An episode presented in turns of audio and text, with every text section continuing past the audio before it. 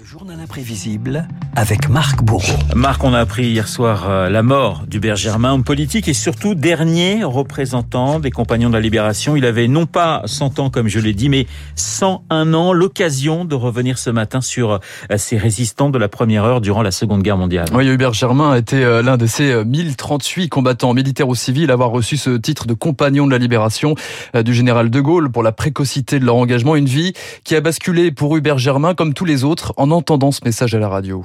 C'est le cœur serré que je vous dise aujourd'hui qu'il faut cesser le combat. Le 17 juin 40, le maréchal Pétain annonce l'armistice face à l'Allemagne nazie. Le lendemain, Hubert Germain passe le concours d'admission pour devenir officier de marine. Il décide de rendre copie blanche. On distribue les papiers et je me dis quand même, nous sommes dans, dans l'hypothèse où tu es admis à l'école navale ou à l'école de l'air, tu seras aux ordres de l'armée allemande. Tu ne peux pas accepter ça. Je me suis levé, j'ai remis la copie, vierge, et on dit, mais... Oh. J'ai dit, oui, oui, oui, je me tire.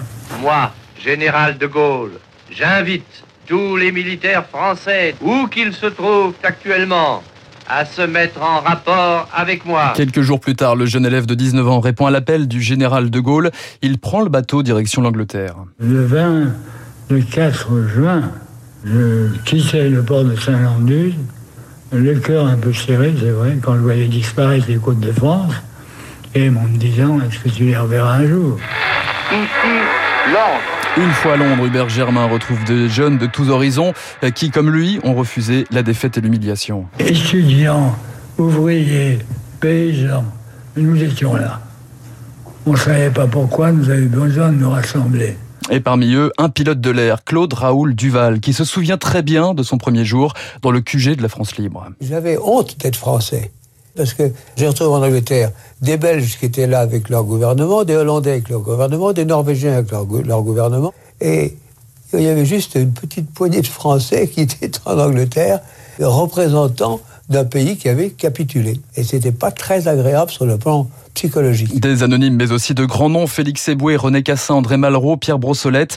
Le général de Gaulle croise aussi un certain Romain Gary. J'entre dans le bureau, je salue, garde à vous et tout ce qu'on veut. Il me dit, vous voulez partir vous battre? Bon, partez, très sec. Et surtout, n'oubliez pas de vous faire tuer. C'était évidemment très dur et assez vache. Il a voulu se rattraper. Je venais d'atteindre la porte lorsque j'entends le général me lancer. D'ailleurs, il ne vous arrivera rien. Il n'y a que les meilleurs qui se font tuer. Il m'a semé une deuxième fois en disant que je ne peux pas me qualifier parmi les meilleurs. Autre figure de la résistance, Daniel Cordier, qui nous a quittés l'an dernier. Il se souvient lui aussi d'une approche difficile avec le général. Je me souviendrai toujours de la première phrase. Je ne vous féliciterai pas d'être venu. Vous n'avez fait que votre devoir. Oh Je trouvais que c'était un peu fort parce que quand même, tous les garçons qui étaient là n'étaient pas arrivés facilement.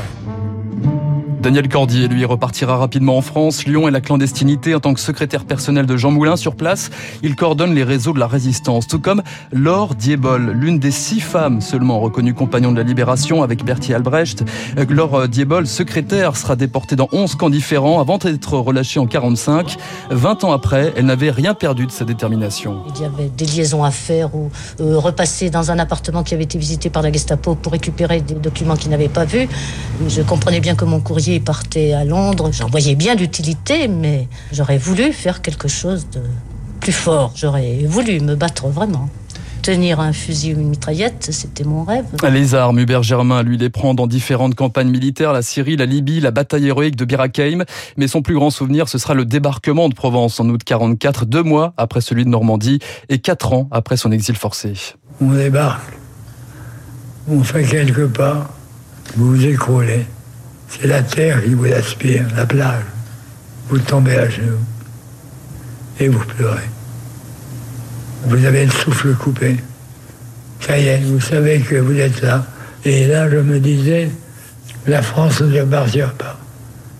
Elle n'est pas à toi, mais c'est lui. C'est lui, elle sera mienne. Puis ce sera la vallée du Rhône, les Vosges, l'Alsace avant une arrivée à Paris. Après la guerre, Hubert Germain se lancera en politique, député maire dans l'Essonne, puis ministre sous Pompidou. D'autres deviendront écrivains, ambassadeurs, marchands d'art. La plupart reposent au Mont Valérien. Hubert Germain les rejoindra le 11 novembre prochain. Un bel hommage, un bel hommage, euh, effectivement, euh, Marc aux résistants français. Ils n'étaient pas nombreux, vous l'avez rappelé au début, en 1940. Euh, Hubert Germain, donc, qui nous a quittés hier à l'âge de 101 ans. Marc. Dans un instant, le décryptage.